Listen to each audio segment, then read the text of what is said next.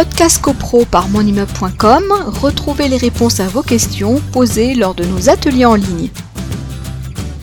Dans quelle mesure euh, le locataire peut, euh, euh, aller, par exemple, à une, assemblée générale en lieu et place de son propriétaire? Par le biais d'un pouvoir. Voilà.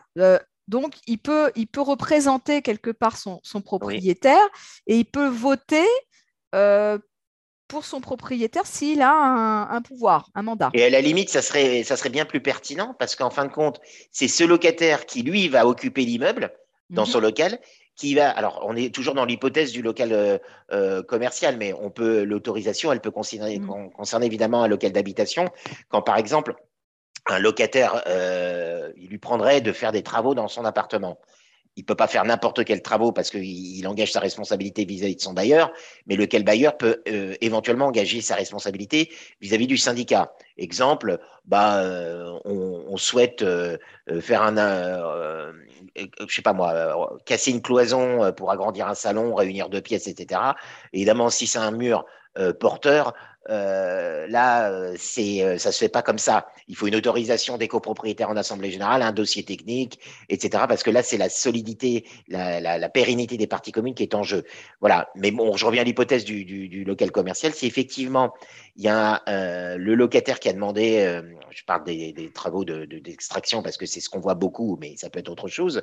Bah, le locataire a tout intérêt à demander à son bailleur un pouvoir pour être à même d'expliquer aux copropriétaires un peu la nature de son activité, il va pouvoir assurer les uns et les autres. Parce que si c'est le bailleur qui est en assemblée générale, évidemment, il peut l'être, il est copropriétaire, il n'y a pas de souci, mais il sera moins à même d'expliquer euh, la nature de l'activité, une activité que lui-même ne va pas euh, exercer. Donc, euh, c'est mieux. Alors, dans un certain nombre de cas, euh, le, le, le, le, copropriétaire peut être présent, c'est aussi une bonne solution parce que les copropriétaires souvent ont une sorte de défiance vis-à-vis des locataires en disant bon très bien quelque part vous n'êtes pas tout à fait des nôtres, nous sommes des copropriétaires, mmh. vous, vous n'êtes que locataires.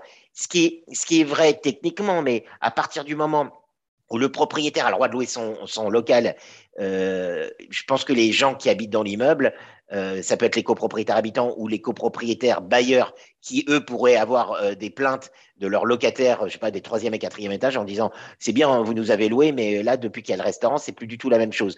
Donc, c'est peut-être bien que le copropriétaire soit là avec son, son, son locataire à côté. Alors, c'est vrai, il y a toujours euh, un ou des copropriétaires qui diraient ah oui, mais le locataire est un tiers par rapport à l'Assemblée générale, vous devez sortir, on ne veut pas vous entendre. Quand on est dans des climats un petit peu, mmh. voilà, quand on est dans des climats de bonne entente, voilà, ça peut se faire. Mais si c'est le cas, euh, bien à ce moment-là, euh, le copropriétaire euh, peut donner son pouvoir mm. au locataire, même en cours d'assemblée générale. À la mm. limite, il a, il a participé au mm. début de l'assemblée générale. Si on est dans un tel climat, il va voir, il se lève, il va voir, je parle d'une assemblée physique, il va voir le, le, secrétaire de séance en disant bah, je, quitte l'Assemblée à, ce moment-là. Et le, syndic a l'obligation de porter le départ du copropriétaire et d'indiquer qu'à mmh. partir de la résolution je sais pas, numéro 4, c'est euh, monsieur Intel qui est le locataire qui, qui, qui, a reçu pouvoir. Donc ça, c'est possible. Donc en tout cas, il faut agir en toute euh, transparence. Mais effectivement, euh, le, ce qu'on voit le plus, c'est vrai que l'hypothèse 1 est quand même plus rare, ça existe, mais c'est plus rare.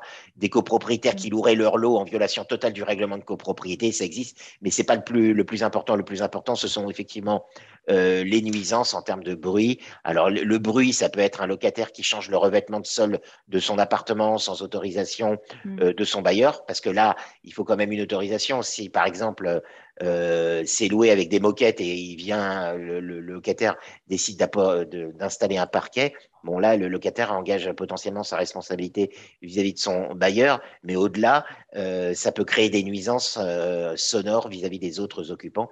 Donc il faut, il faut une, une autorisation. Podcast CoPro par monimmeuble.com, retrouvez les réponses à vos questions posées lors de nos ateliers en ligne.